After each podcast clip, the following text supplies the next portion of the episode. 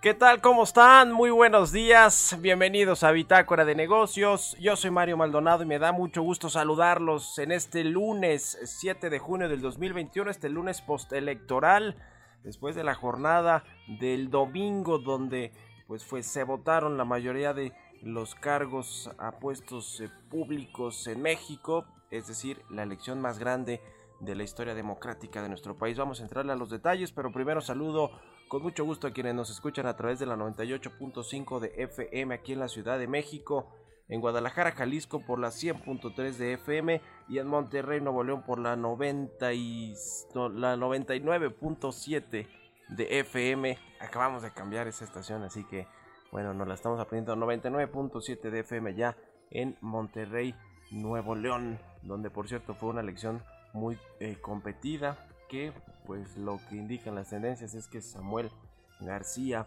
el candidato de Movimiento Ciudadano, se llevó la gubernatura, la mayoría de los votos allá en Monte, en Nuevo León, en ese estado del norte del país. Bueno, pues arrancamos este lunes 7 de junio, le decía lunes postelectoral, con un poco de música, porque no estamos escuchando esta semana las mejores canciones para correr, ejercitarse o para la rutina diaria del gimnasio? Esto según la plataforma de Spotify.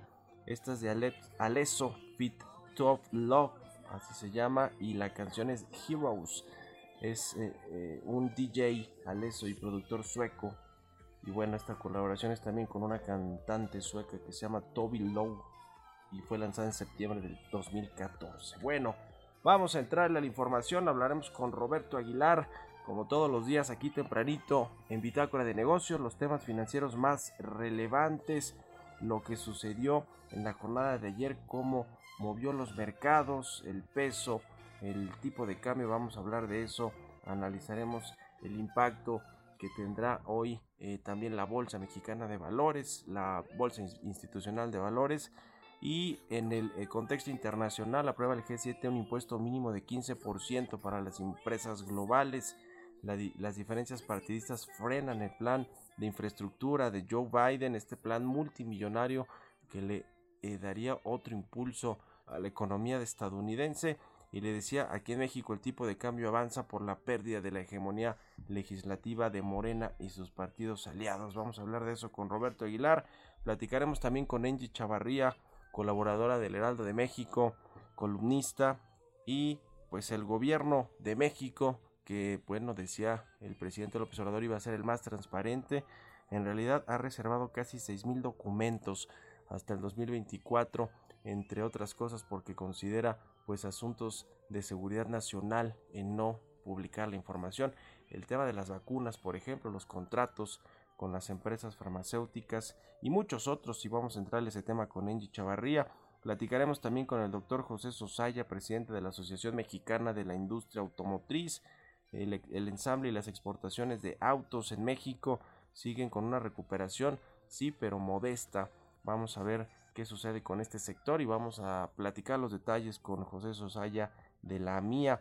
Platicaremos también con Jesús López, subdirector de análisis económico del Banco Base, sobre la recuperación económica de México, que es lenta, pero también hablaremos del contexto político, financiero, a partir de lo que sucedió ayer en las elecciones intermedias, que pues son una especie de plebiscito para eh, cualquier gobierno, en este caso el del presidente Andrés Manuel López Obrador, que como ya le decíamos, pues perdió la mayoría calificada, morena por lo menos en estos conteos preliminares que dio a conocer ayer, casi ya por a la medianoche, el consejero presidente del INE, Lorenzo Córdoba, y que le decía pues le quita la mayoría calificada a Morena y a sus partidos aliados. Vamos a revisar también cómo quedaron los principales estados, los 15 estados donde se eh, peleó una gubernatura y eh, pues cuántos se queda o no Morena el partido en el poder. Vamos a analizar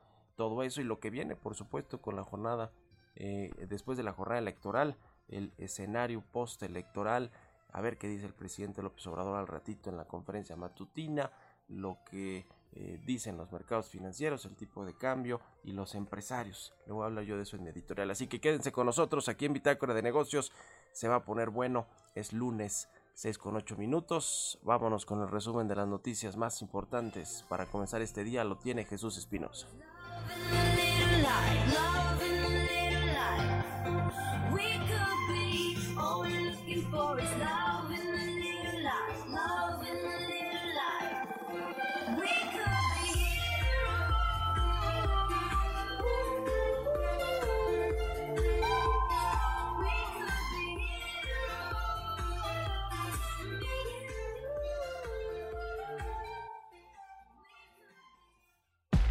El resumen. José Manuel López Campos, presidente de la Confederación de Cámaras de Comercio, Servicios y Turismo, consideró que la inversión no va a depender de la composición del Congreso. Lo que va a depender de la composición del Congreso serán las expectativas que se tienen en relación con las reformas planteadas por el presidente. El presidente Andrés Manuel López Obrador informó que la compra de la refinería en Deer Park, en Texas, se realizó gracias a los recursos de alrededor de 60 mil millones de pesos que se obtuvieron de recuperar el control de los fideicomisos del Consejo Nacional de Ciencia y Tecnología. El secretario de Relaciones Exteriores, Marcelo Ebrard, explicó que la dosis de la vacuna contra el COVID-19 de Johnson Johnson, que prometió enviar al gobierno de Estados Unidos por indicaciones del presidente Andrés Manuel López Obrador, se aplicarán en los municipios de la frontera norte de México a personas de 18 a 40 años de edad. El subsecretario de Hacienda y Crédito Público, Gabriel Llorio, destacó que con el aceleramiento de la vacunación contra el COVID-19 y la llegada de más dosis, cabe la posibilidad de que en septiembre y diciembre de 2021 se lleve a cabo la apertura total de los sectores económicos. El funcionario de Hacienda también consideró que la declaración de la calificación de la seguridad aérea a México no tendrá impacto inmediato en la inversión, sin embargo, dijo que es un tema que se debe atender rápidamente. Estima que en 4 o 5 meses la aviación mexicana podría recuperar la categoría 1. Mientras que el titular de la SCT, Jorge Arganis Díaz Leal, informó a las aerolíneas comerciales que la Secretaría de Comunicaciones y Transportes prepara un convenio de asistencia técnica con la Administración Federal de Aviación para agilizar la recuperación de la categoría 1 en seguridad de la aviación nacional. Bitácora de negocios en El Heraldo Radio. El editorial.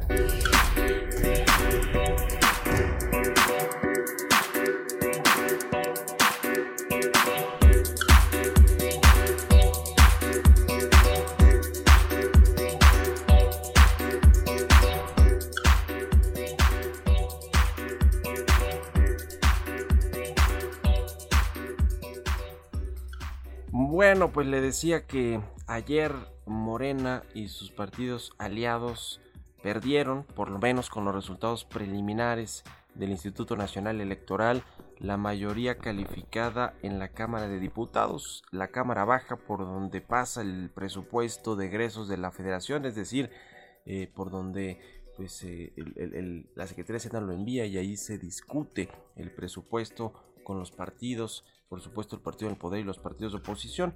Hoy Morena y sus aliados con estos, eh, eh, con este conteo rápido preliminar del INE, que pues sí es muy eh, certero sobre la representación que tendrán cada uno de los partidos en la Cámara Baja, pues dice que Morena tendrá cerca de 281 curules, diputaciones, eh, Morena y aliados. Sus aliados son el Partido del Trabajo, el Partido Verde Ecologista, el Partido Encuentro Social. Antes tenían 332 curules, es decir, tienen una pérdida, una merma importante, como sucede normalmente en las elecciones intermedias. Así lo hemos visto en los prácticamente últimos 30 años, con excepción de lo que sucedió con Carlos Salinas de Gortari. El resto de los presidentes hasta Andrés Manuel Obrador han perdido fuerza en las elecciones intermedias, quienes sorprenden de alguna manera con eh, el pues aumento de eh, las eh, diputaciones o de los curules en la Cámara Baja, pues es, son los partidos de oposición, en particular el Partido Acción Nacional, pero el PRI, el PRD, Movimiento Ciudadano y el PAN, que son los opositores, tienen ahora 219 curules en la Cámara Baja frente a los 168 que tenían previo a esta elección. Es decir, que este tema que tanto le importaba al presidente López Obrador de mantener la mayoría en, la Cámara Baja, pues no, no será por lo menos la mayoría calificada con esta mayoría eh, simple que se queda morena, pues no le permitirá pasar todas estas reformas, por lo menos hacer cambios constitucionales, tampoco va a ser tan fácil pasar reformas de ley eh, y tampoco le será tan fácil que le aprueben el presupuesto de egresos de la federación así como se lo han aprobado en estos eh, casi tres años de gobierno al presidente López Obrador. Eh, lo interesante va a ser eh, pues qué va a suceder ahora con el, e- el clima postelectoral, porque el preelectoral pues había estado muy crispado, un clima de enfrentamiento entre el presidente, los partidos, el presidente se metió de lleno a la elección a pesar de que, de que el INE le impedía pues eh, a cualquier actor político, sobre todo al presidente López tener injerencia. Bueno, no, no le importó mucho al presidente, se metió en distintos estados, en Guerrero, en Nuevo León, y ahora el asunto es qué va a suceder después eh, de que se impugnen o no muchos de estos resultados, eh, va a reconocer o no el presidente López Obrador al INE y su, pues eh, creo que muy buen trabajo en esta jornada electoral del domingo, pues eso, eso es lo que vamos y estaremos, estamos por ver. Ojalá que no se mantenga esta polarización que mucho ha sido pues eh, cosecha del presidente Andrés Manuel López Obrador. Y ya lo veremos. Ojalá que no se suelte el tigre. ¿Se acuerdan de esa frase de el 2018 del presidente López Obrador en la convención bancaria de, de, de Acapulco? Bueno, pues sí. Ojalá que no se suelte el tigre, porque si no, ahí sí que quien lo va a amarrar. El tigre, por supuesto, es pues la, la ciudadanía, el pueblo de México. ¿Ustedes qué opinan? Escríbanme en Twitter, arroba Mario Mal a la cuenta arroba Heraldo de México. Economía y mercados. Roberto Aguilar ya está aquí en la cabina de El Heraldo Radio. ¿Cómo estás, mi querido Robert? Buenos días. ¿Qué tal Mario? Me da mucho gusto saludarte a ti y a todos nuestros amigos. Pues fíjate que mucha información se dio a conocer justamente hace unos momentos el dato del día por parte del INEGI, la inversión fija bruta al mes de marzo. Y bueno, interesante porque fíjate que subió eh, contra el mismo periodo, eh, perdón, contra el mismo mes del año anterior subió 1.7% y si lo medimos con febrero hay un incremento de 2.3%, marcada la disminución que todavía mantiene la construcción, pero lo que es maquinaria y equipo, fíjate que subió 12%, ahora sí que la inversión que hacen en fierros literal las compañías y sin duda pues abona a esta situación de la recuperación. Y un dato también importante que se dio a conocer es que en mayo las importaciones de China reportaron su mayor crecimiento en 10 años, impulsadas por el aumento de los precios de las materias primas, mientras que el crecimiento de las exportaciones no cumplió con las expectativas y esto muy probablemente porque fue afectada eh, o afectado el flujo justamente por las interrupciones en los principales puertos del sur del país asiático. Y bueno, el fin de semana, y esto va a seguir haciendo mucho ruido, Mario, los miembros del grupo de los, del G7, las economías más avanzadas de este planeta, alcanzaron un acuerdo para cobrar impuestos a empresas multinacionales como Google, Apple y Amazon, en una medida que podría recaudar cientos de miles de millones de dólares para ayudarles a hacer frente a las secuelas justamente de la pandemia. El grupo de las siete grandes economías avanzadas acordó respal- respaldar una tasa de impuestos mínima de 15% y que las empresas paguen más impuestos en los mercados donde venden bienes y servicios. A finales de julio, la medida será discutida en una reunión justamente del G20, donde por cierto pertenece México. Y bueno, pues fíjate que rápidamente también hubo reacciones sobre este tema y Facebook aplaudió el progreso realizado justamente por el grupo de los siete en una tasa impositiva mínima y acepta que eso podría significar que la red social pague más impuestos y en diferentes lugares. Lo que también es positivo, Mario, pues es que esto reduce la incertidumbre porque bueno, pues varios países o tenían como diferentes modalidades o una interpretación propia de los impuestos y al tener uno global eh, y una tasa ya estándar, pues eso le da más certidumbre también a las empresas. Hay que verlo desde este punto de vista positivo. Y bueno, el tipo de cambio, fíjate que se fortalecía ante la debilidad global del dólar, ayudando a la moneda a recortar todas sus pérdidas este año después de que los primeros resultados de las elecciones intermedias mostraron una mayoría reducida para Morena. Ayer justamente Credit Suisse comentó que los resultados serán bienvenidos por los mercados financieros, ya que sugieren que el partido gobernante probablemente tendrá más dificultades para tratar de buscar cambios constitucionales con el fin de deshacer las reformas favorables al mercado, así como reformas que buscarían debilitar a las entidades independientes. Y este escenario pues lo tenía también descontado el mercado. El tipo de cambio en estos momentos, Mario, está cotizando en 19.78, así es como está cotizando nuestra moneda. Y bueno, el presidente de Estados Unidos, Joe Biden, y los republicanos llegarán eh, justamente, o llegaron más bien con fuertes desacuerdos sobre cómo elaborar el plan de infraestructura que pueda satisfacer al gobierno y a la oposición, lo que pone en peligro las probabilidades de un pacto bipartidista. Eh, Biden rechazó una nueva propuesta del principal negociador republicano en infraestructura, quien aumentó su propuesta en unos 50 mil millones de dólares con respecto a su última oferta. Esto lo dijo la Casa Blanca. Biden rechazó la oferta y dijo que no cumplía con los objetivos de hacer crecer la economía, abordar la crisis climática y crear nuevos empleos. Así es que todavía está en veremos. Esto que también ya había generado una fuerte expectativa en los mercados. Bueno, pues se atora por, la, por el tema eh, justamente partidista. Y bueno, pues espera que Estados Unidos anuncie hoy medidas para abordar la trata de personas y el contrabando en Guatemala, mientras la vicepresidenta Kamala Harris visita la región para tratar de reducir la migración en los países del Triángulo del Norte de América Central. Es probable que el viaje justamente de la funcionaria Guatemala y México esta semana enfatice la cooperación con organizaciones no, no, gubernamentales en medio de algunas críticas de funcionarios locales sobre el momento y el impulso de su misión de frenar la migración a Estados Unidos desde la región. Así es que bueno, pues también los ojos puestos a lo que sucede justamente, a pesar de que se está centrando en el tema migratorio, Mario, no se descarta que haya otros, otros eh, tópicos que también se den a conocer en esta reunión con México. Y bueno, el miércoles, Mario, se va a dar a conocer el dato de la inflación de mayo. Se espera menor, pero seguirá siendo alta. Y pues la frase del día de hoy, si me lo permites, los mercados están en un estado de constante flujo e incertidumbre. Se gana dinero descontando lo obvio y apostando a lo inesperado. Esto lo dijo con mucha razón George Soros, este inversionista tan importante a nivel global. Pues ahí está. Entonces el tipo de cambio más bien tranquilito o eh, pues con una apreciación debido a que se perdió esta mayoría en la Cámara de Diputados por parte de Morena, ¿no? Pues fíjate un que ese es, de poderes. exactamente, ese es un, esta pérdida de la hegemonía legislativa por parte de Morena, pues era un escenario que se había descontado literalmente por el mercado, ya desde hace semanas atrás, lo habíamos platicado también en este espacio, que bueno, este era uno de los principales elementos. Y yo sumaría, Mario, que afortunadamente no se presentaron pues grandes eh, situaciones de violencia. Este, bueno, pues sí hubo al- al- este, algunas casillas que no pudieron ser eh, instaladas, pero al final del día también eso puede estar contribuyendo esta estabilidad relativa de los resultados y del el proceso electoral intermedio. Y bueno, pues te decía que sí, el tipo de cambio en estos momentos cotizando en 19.78. Muy bien, pues ahí está. Veremos cómo abre también la Bolsa Mexicana de Valores y la viva en la Bolsa Institucional de Valores. Gracias, Robert. Al contrario, muy buenos días, Mario. Roberto Aguilar, síganlo en Twitter, Roberto AH, son las 6 con 21. Expreso Financiero.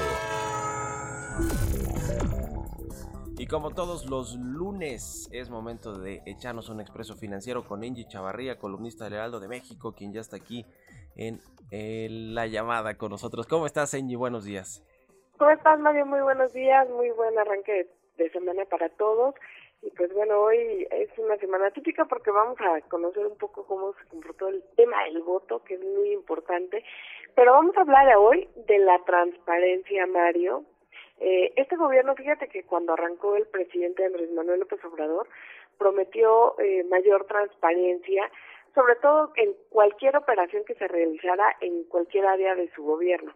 Sin embargo, lo que hemos estado observando, que por lo menos hoy se han reservado, es decir, que no vamos a poder conocer hasta al menos hasta 2024, más de 6.000 documentos, que entre ellos incluyen contratos, este, operaciones que han hecho con, con intermediarios, con terceros, en relación, por ejemplo, al tren Maya, eh, también a la compra de vacunas, que pues bueno, para, para la ciudadanía es muy importante conocer bajo qué términos y cuánto costó cada cosa, pues por ejemplo para este tipo de proyectos. Para También para el aeropuerto de Santa Lucía tampoco están todos los documentos y otras obras que se están llevando a cabo. Entre ellas también, por ejemplo, pues vemos el desarrollo de algunas carreteras, eh, también, eh, sobre todo, por ejemplo, los contratistas que, que van a usar para el tren Maya. Pues sí, nada eh, transparente en, en- en la entrega de datos. Bueno, para empezar, Engie, el presidente López Obrador quisiera que el INAI, este Instituto Nacional de Acceso a la Información eh, Pública, pues eh, quisiera desaparecerlo, ¿no? Considera que es prá- prácticamente un, organismo que no debería estar funcionando con el presupuesto y con eh, la, la eh, pues con, con las eh, eh, digamos que los mecanismos que utiliza para buscar información de las dependencias públicas, pues está todo mal con esto, ¿no, Angie? Exactamente, justamente como lo mencionas, ya el presidente de alguna manera está viendo que este organismo autónomo pues no es de su interés, pero pues también eh, choca un poco con el discurso que él tiene, sobre todo pues de transparentar cualquier operación. Eh, la pregunta sería, ¿por qué reservar estos documentos? Eh, ¿Qué hay de malo o, o qué hay de, polémico que no puedan conocerlo, no? Sobre todo cuando hablamos de proyectos que pues fueron muy cuestionados en términos de su viabilidad económica, técnica, financiera y como, como el Tren Maya, por ejemplo, y algunos otros, ¿no? Los, los importantes, el aeropuerto de Santa Lucía, el corredor transísmico y por supuesto la refinería de Dos Bocas y son justamente en esos proyectos los que se, en los que se reserva la información o muchos otros que, que tiene adjudicados el ejército y la marina, las fuerzas armadas, en fin, es todo un tema. ¿Dónde eh, te puede seguir la gente en Chavarría?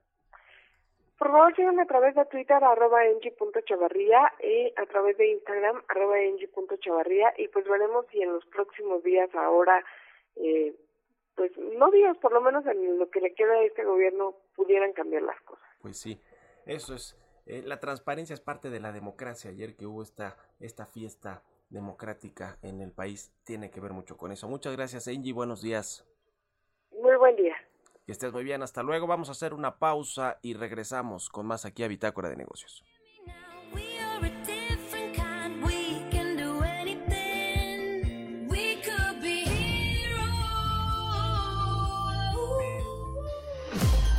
Continuamos en un momento con la información más relevante del mundo financiero en Bitácora de Negocios con Mario Maldonado. Regresamos. Heraldo Radio. Estamos de vuelta en Bitácora de Negocios con Mario Maldonado. Entrevista.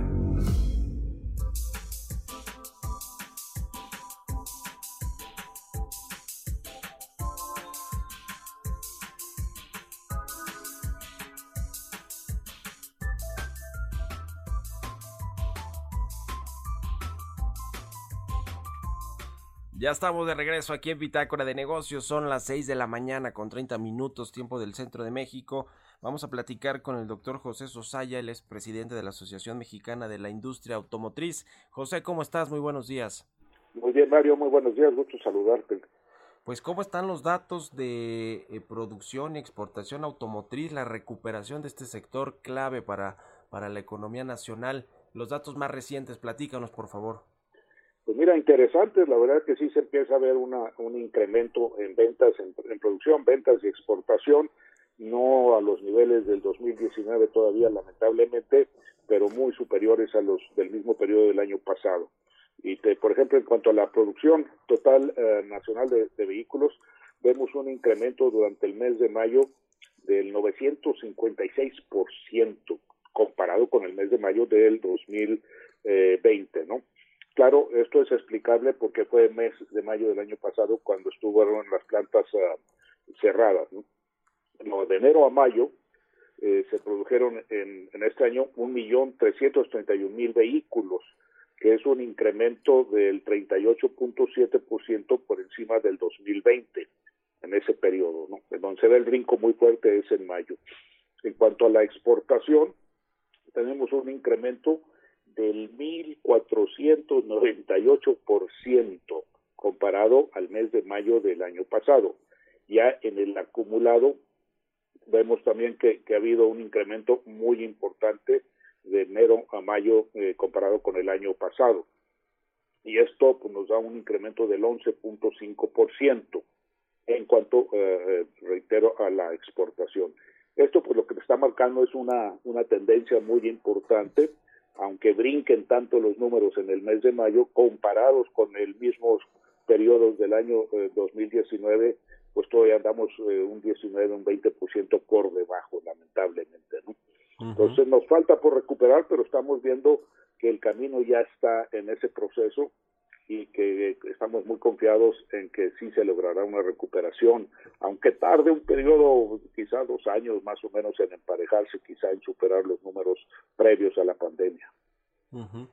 El tema de las exportaciones, eh, el tema automotriz, por supuesto, que es parte fundamental también de los envíos que hace México al exterior, sobre todo a los Estados Unidos, y en particular el mercado estadounidense, que comienza también a recuperarse, ese sí, de forma más sólida y sostenida por estos eh, pues ayudas, estímulos económicos que ha hecho el gobierno de Joe Biden. Eh, ¿Qué tanto está respondiendo México a esta demanda incremental de Estados Unidos? Hay, digamos, ¿cuáles son los datos ahí con respecto al mercado estadounidense al mes de mayo, eh, José? Bueno, eh, de enero a mayo, por ejemplo, en, precisamente en el mercado de los Estados Unidos, fue eh, en un, incremento del 32% por encima del, del enero a mayo del 2020, esto dentro del mercado de los Estados Unidos, ¿no? Y ahí, en ese 32%, México contribuye con un 12.5, 12.6% de las ventas a ese mercado. Y me refiero que del total de los vehículos que están incluidos en este porcentaje, 12.6, 12.7% son eh, de origen mexicano, son fabricados en México, ¿no? Uh. Pues sí, el mercado estadounidense importantísimo para las exportaciones mexicanas y con esta recuperación económica eh, que decíamos más, más sólida y sostenida, pues todavía lo es más. Eh, nos decías que va a tardar todavía algunos meses en que veamos una recuperación, digamos, por lo menos a estar a niveles de producción y exportación previos a la crisis del COVID-19. ¿Hasta cuándo estamos viendo e e esto? Porque el presidente del observador ha dicho que hacia mediados y esta segunda mitad del 2021 se van a normalizar prácticamente las cosas en todas las industrias y en la economía. Yo creo que no es así. Pero ¿qué, opinas, ¿qué opinan ustedes? ¿Cuáles son las proyecciones de cuándo va a haber esta recuperación a niveles pre-COVID en la industria automotriz, José? Mira, yo vería normalización, pues estamos en ese camino, realmente se está normalizando. El tema es alcanzar los niveles del 2019, ahí sí los vemos en un proceso todavía más largo. No, no pensemos que ojalá fueran los próximos meses, por lo menos para el sector automotriz. Estamos viéndolo más, te, te mencionaba hace unos momentos, quizá unos dos años que alcancemos esas cifras, a menos que se dispare la recuperación económica en países, reitero, como los Estados Unidos, entonces esto jalaría muchísimo a la industria mexicana también. A propósito de Estados Unidos, José, eh, ¿cómo va el asunto del TEMEC y estas nuevas reglas eh, con las que se está jugando, se está eh, eh, teniendo este comercio bilateral en materia automotriz con las reglas de origen? ¿Todo va funcionando bien o ha habido algunos eh, problemas ahí que no, que no estamos viendo por todo este asunto que, que hay acá en México, la elección y el tema político, económico. ¿Qué, qué, ¿Cómo va caminando el TEMEC en el marco de la industria automotriz? Mira, en general bien, aunque sí existe una diferencia, vamos a decir, de interpretación que realizan los Estados Unidos eh, diferente a lo que México y Canadá opinamos. Y esto eh, sí puede afectar en, el tema de la integración regional. Entonces, eh, pues los, eh, Canadá y México han estado en pláticas con las autoridades de los Estados Unidos eh, tratando de buscar un acuerdo en cuanto a esa interpretación. Continuamos en eso, estamos pues platicando con la Secretaría de Economía, desde luego que es la encargada de estas negociaciones y pues de nuestra parte eh, viendo eh, también con las asociaciones hermanas de Estados Unidos y de Canadá que tienen exactamente la misma interpretación que tenemos nosotros. Uh -huh. Hay un asunto ahí con el caso de General Motors, ¿no? Aunque creo que la planta que, que está en, en problemada con el asunto laboral, que es un tema más de laboral y de sindicatos, es de camiones. Eh, este, este tema hay algo parecido así, pero con otras em, empresas manufactureras, armadoras en, en México, más de, ese, de, temas de, eh, de, de, las normas que tienen que cumplirse de la, para la elaboración de autos o también tienen que ver con asuntos laborales, José. No, mira, yo te diría, vamos a separarlo. El tema laboral es un tema y el que surgió concretamente en la empresa General Motors es un tema relacionado con la parte sindical, donde las empresas, concretamente de la que mencionamos, uh -huh. es muy respetuoso, respetuosa de la independencia eh, eh, sindical, ¿no? No deben meterse y no se han metido. Hay un tema ahí de la ubicación de un conteo, creo, pero es un tema muy diferente, ¿no? En cuanto a las normas laborales, con, nosotros estamos muy confiados que las empresas armadoras están cumpliendo con todas las normas laborales que eh, establece y que se y que incluso se, vigilan en el TEMEC también. ¿no? Uh. Bueno, pues estaremos muy, muy pendientes. El tema de la recu recuperación finalmente, José, eh, del empleo, la planta laboral que, que, también es muy intensiva en la industria automotriz, eh, cómo, cómo va ese asunto, es de los sectores que se ha recuperado también de forma más importante en términos del empleo o también con la automatización y demás, pues está, está a la baja este asunto. No, bueno, eh, se ha recuperado en la medida que se ha recuperado la producción y, y la exportación de vehículos, desde luego, pero eh, en la medida que sus procesos de producción lo exigen, ¿no? No se puede contratar más gente de la necesaria, eh, aún así hablamos de un empleo directo de casi 100 mil empleados y un empleo, de un millón, perdón, de empleados y, de manera indirecta uh, afecta o beneficia más bien a casi 30 millones de empleos. Este es un sector muy importante para la mano, para el ofrecimiento de mano de obra calificada y bien pagada. El tema de los chips va solucionándose estos eh, microprocesadores, eh, estos componentes que tienen pues eh, los automóviles y que son muchísimos. Ya la escasez de microchips está mejorando. ¿Cuál es el panorama que se tiene para el sector, eh, José, en México particularmente? Pues ahí te diría que no se ha superado completamente ese tema.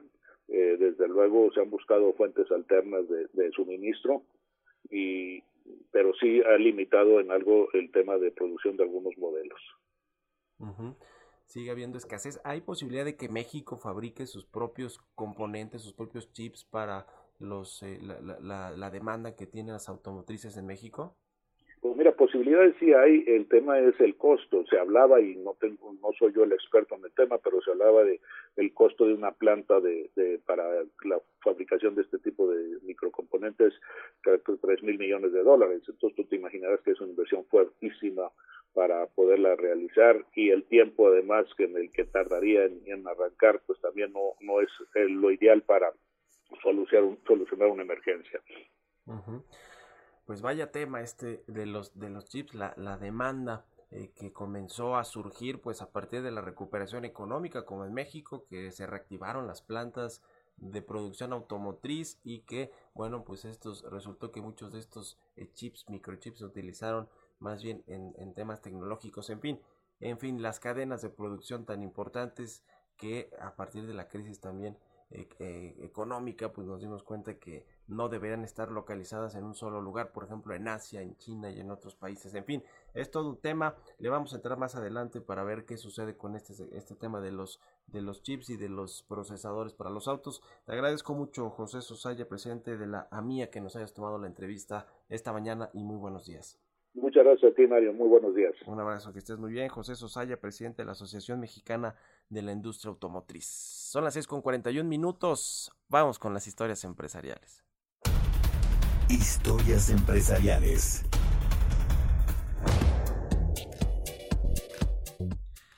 El grupo bursátil mexicano GBM va a convertirse en un unicornio. ¿Sabe qué es un unicornio? Pues son estas empresas que valen más de mil millones de dólares. Normalmente son startups, empresas de pues eh, reciente creación que tienen esta combinación de tecnología y eh, otros procesos.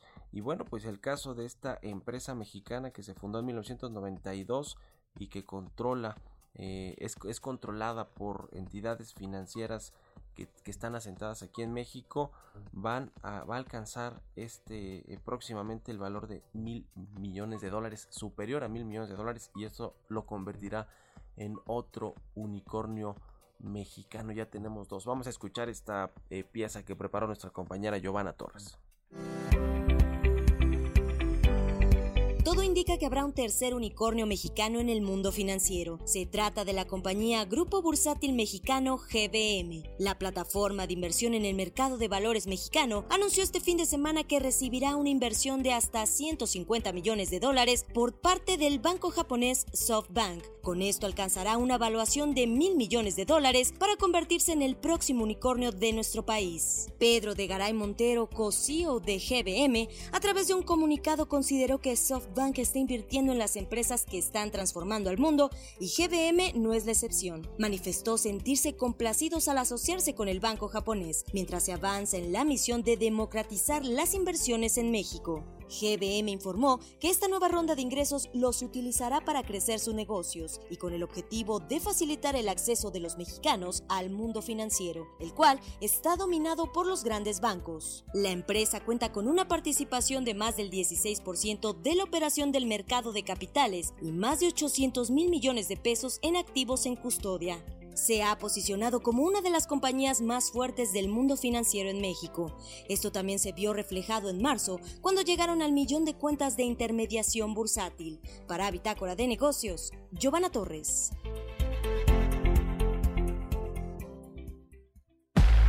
Entrevista.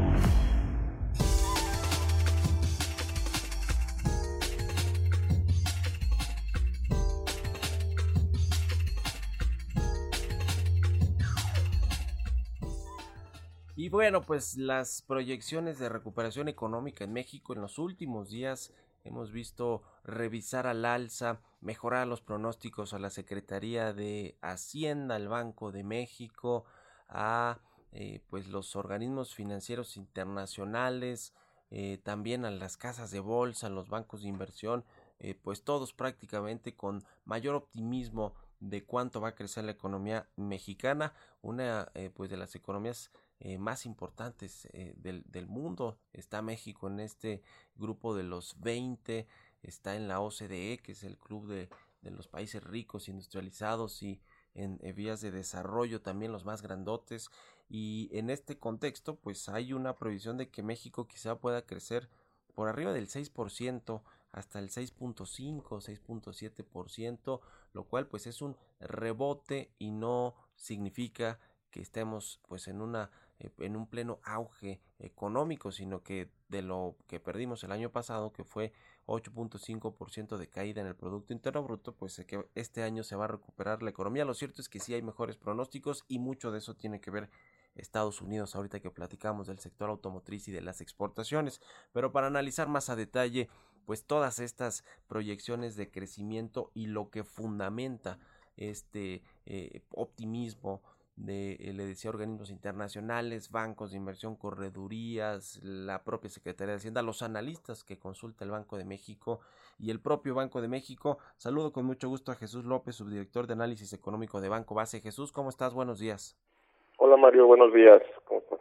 Pues, ¿qué eh, ves detrás del optimismo de los analistas y los inversionistas con respecto a la recuperación de México? ¿Cuáles son los, los fundamentales que soportan esta, este optimismo? Comentabas hace un momento, eh, eh, fue una revisión de, de, bastantes analistas la semana pasada. Nosotros hicimos eh, también esta revisión el día martes por la mañana. Eh, nada más pues estábamos a la espera de la confirmación de los datos de coyuntura del IMED para ver cómo se vive en el mes de mayo. Y en efecto sí, hay un ajuste al alza de las previsiones. Nosotros las subimos de 5% a 6.2% con un intervalo probable que va del 5.7 al 6.7%. Entonces, eh, más de lo que traíamos antes. ¿Qué es lo que, qué es lo que vemos detrás de esta recuperación eh, mejor a las estimaciones anteriores? Pues tres puntos importantes. ¿no? Número uno, los una revisión de los datos del primer trimestre que nos ponen una base más alta eh, que las, los datos de la estimación oportuna, es casi al doble, estaba la estimación oportuna con un crecimiento eh, por ahí del punto 4%, pasa al punto eh, 76% trimestral y pues entonces ya se vuelve muy poco probable que veamos crecimientos por debajo del 5% anual en 2021. Número dos, eh, pues en mayo creemos que se observa un crecimiento más acelerado, sobre todo en el sector servicios, la reapertura económica ya desde marzo eh, se, se, observó esto al final del primer trimestre, entonces eso por supuesto que ha ayudado este a, la mejora a la mejora de las expectativas de crecimiento del año. Hay que recordar que hay un rezago muy importante en el sector servicios, sobre todo en alguna en los sectores relacionados a hotelería, restaurantería, este, esparcimiento, y bueno, por supuesto que la apertura económica ha ayudado a que eso se recupere más rápido. Y número tres, pues eh, el proceso de vacunación está avanzando un poco más acelerado que a principios del año. Entonces también eso mejora este, las expectativas. Este, y bueno, hacia adelante nuestra previsión para 2022 sigue siendo muy conservadora, creemos que hay una expectativa por ahí del 2%, y en base a esta expectativa ajustada, creemos que el PIB eh, podría alcanzar niveles eh, del 2018, que fue el último año que tuvimos crecimiento económico, eh, por ahí del 2023. Entonces, pues es una buena noticia, entre comillas, nada más hay que tener en cuenta pues que también hay riesgos a la baja y que la economía de Estados Unidos va a estar recuperándose pues ya de manera completa desde este año. ¿no? Uh -huh. Hasta el 2023 los niveles previos a la crisis eh, de, de el COVID-19, ¿te refieres a los niveles del 2019 o el 2018? Porque el 2019 se, se estancó la economía prácticamente 2018, no tuvimos cre crecimiento, ok. El 2018 cuando sí hubo todavía pues crecimiento económico y no había pues estas crisis o esta crisis internacional. Eh, el tema de la política monetaria, Jesús, ¿qué tanto puede eh, frenar un poco este optimismo, este, esta expectativa de crecimiento de 6 o 6.5%, que es lo que tiene haciendo, por lo menos lo que dijo el subsecretario Gabriel Llorio en un foro de la OCDE la semana pasada? Eh, el aumento de tasas hacia finales del año, ¿lo ves posible o no? porque esto pues frenaría de alguna manera eh, la recuperación económica, ¿no? Le daría ahí un, un, un frenón al, al, tema de crecimiento económico. Excelente pregunta. Nosotros en Banco Base eh, mantenemos una expectativa de que Banco de México va a mantener la tasa de interés el resto del año en 4% para considerar hacer ajustes al alza hacia el 2022, este, entre 25 y 50 puntos base. Eh, por el lado de la inflación, sí, ya sabemos que hubo movimientos eh, significativos al alza, hay todavía preocupaciones allá al interior del componente subyacente.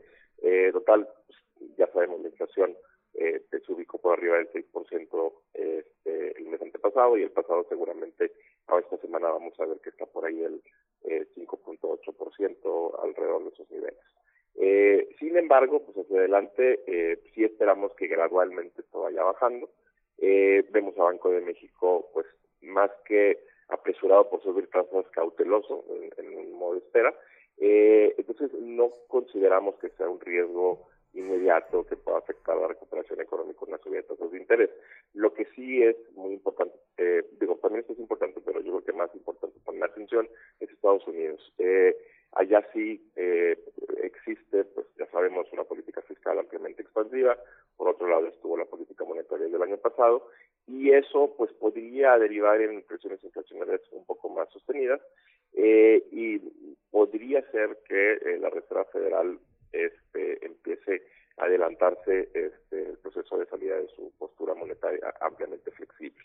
Por supuesto que no estoy hablando de tasas de interés, estoy hablando de la reducción del programa de compra de bonos, pero bueno, eso de alguna manera podría llevar al mercado a especular que las tasas podrían subir antes de lo esperado, moviendo al alza tasas en el mercado secundario y por lo tanto ocasionando presiones en tasas aquí en México, no en el mercado secundario también. Eso pues sí, tendría un efecto este, por ahí sobre los flujos de capitales eh, y podría generar algo de presión este, sobre la- las perspectivas de política monetaria aquí en México.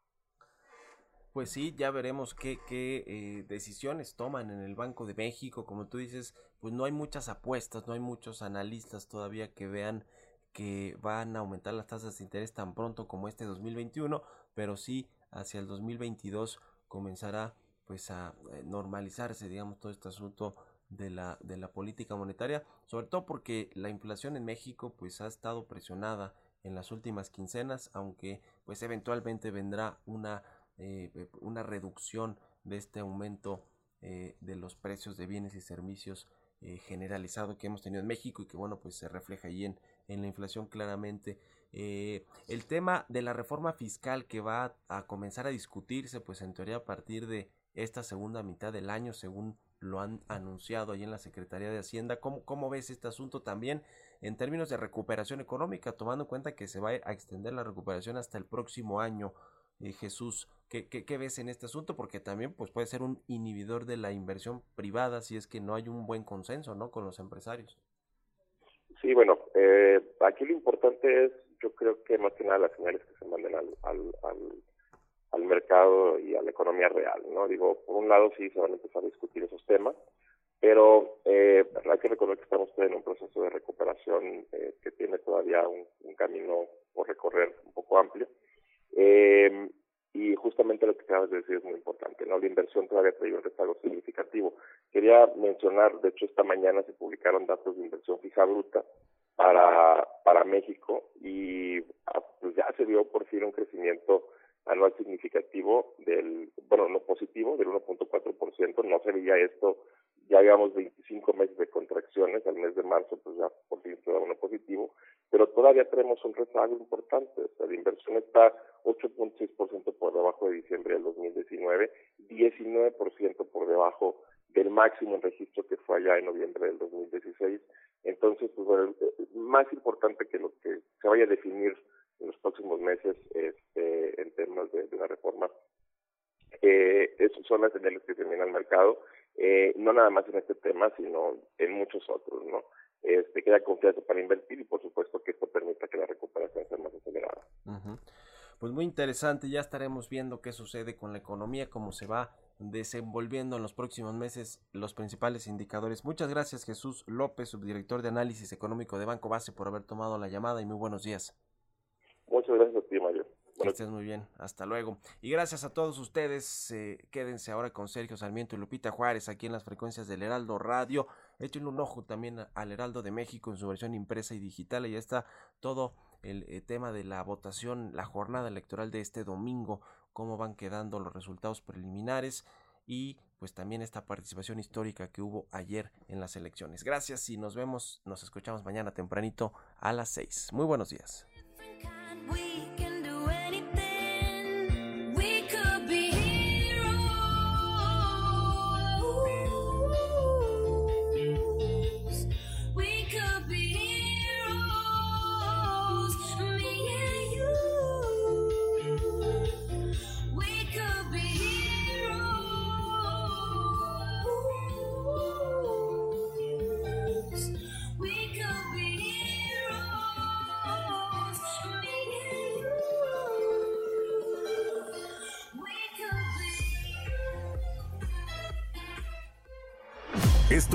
Bitácora de Negocios con Mario Maldonado, donde la H suena y ahora también se escucha. Una estación de Heraldo Media Group. Mom deserves the best, and there's no better place to shop for Mother's Day than Whole Foods Market. They're your destination for unbeatable savings, from premium gifts to show-stopping flowers and irresistible desserts. Start by saving 33% with Prime on all body care and candles. Then get a 15-stem bunch of tulips for just $9.99 each with Prime. Round out Mom's menu with festive rosé, irresistible berry chantilly cake, and more special treats. Come celebrate Mother's Day at Whole Foods Market.